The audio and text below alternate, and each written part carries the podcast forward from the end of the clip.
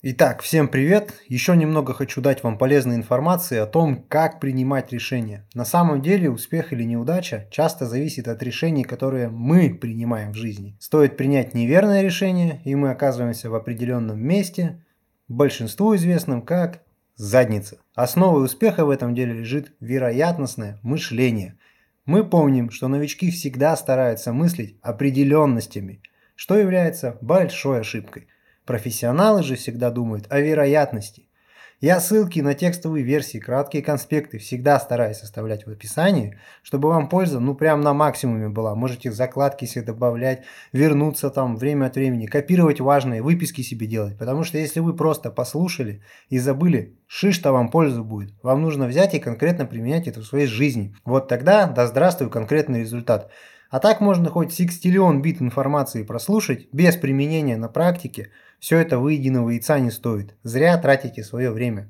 Можете выключать. У прогнозируемого события всегда есть несколько вариантов исхода. Мы должны удерживать эти варианты в голове и выстроить схему решения для каждого из них. Если вариантов слишком много, ваша задача сделать их обобщенными – если слишком мало, наоборот, вы должны взвесить вероятность. Всегда работайте с вероятностями и избежать ловушек, которые пытаются вас загнать и привести к одному, казалось бы, верному и обманчиво желаемому исходу. Далее принять решение на каждый вариант. Если большинство вариантов не в вашу пользу, Лучше вообще не ввязываться. Определенность малой долей вероятности ничем хорошим вам не сулит. Если вы думаете, что все это слишком сложно, ответ будет и да, и нет.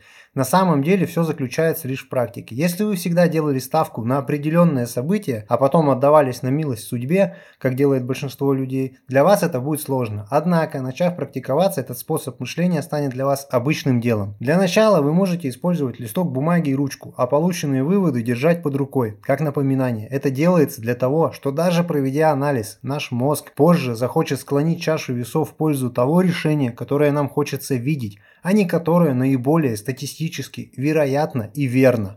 Например, вы провели анализ и пришли к выводу, что акции такой-то компании не стоит покупать.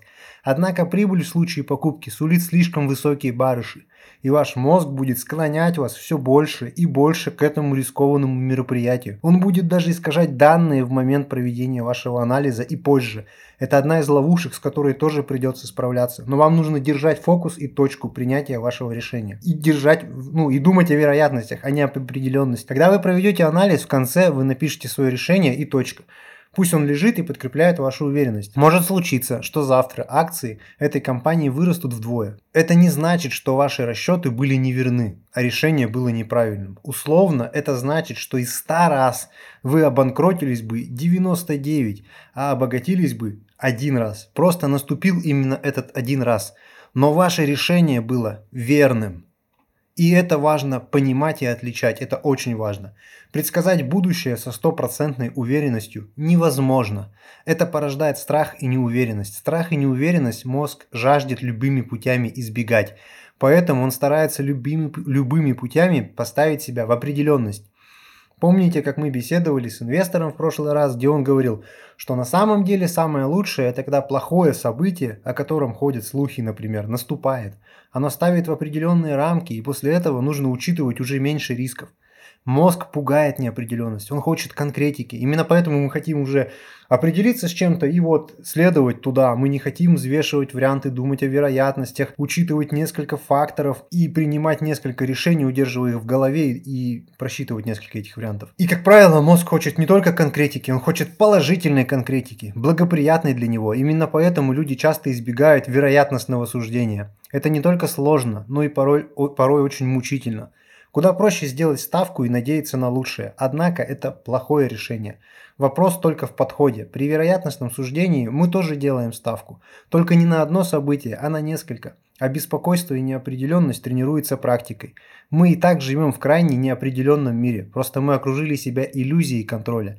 Вероятностное суждение и принятие множественных исходов ничем не отличается от нашего существования. Вопрос только в ощущениях и деле привычки. Фу, подведем итог. Э, так, ссылку оставлю для полноты понимания лучше предыдущий выпуск посмотреть. А теперь кратенько, тезис на. Так, наша цель представить множественность вариантов, а не только один конкретный исход. Мыслить не определенностями, а вероятностями.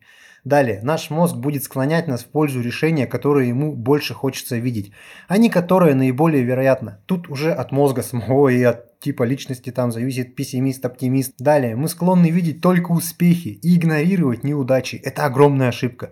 Выстраивая свою стратегию или поведение только на истории успеха или учитывая только успех, не учитывая ошибки, путь к поражению. Победа это не только как выиграть, но и как не проиграть. Не только что надо делать, но и что не надо делать. Не только успех, но и горький опыт.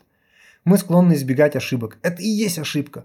Разбирайте свои ошибки и учитесь на них. Любой шахматист вам скажет, важный этап совершенствования – это разбор прошедшей партии. Посмотреть, что ты сделал не так, где совершил ошибку, как скорректировать свою стратегию, где ты налажал. И, кстати, ничего страшного нет в том, что мы лажаем. Все лажают. Мир лажает, эволюция лажает. Эволюция – это цепь ошибок.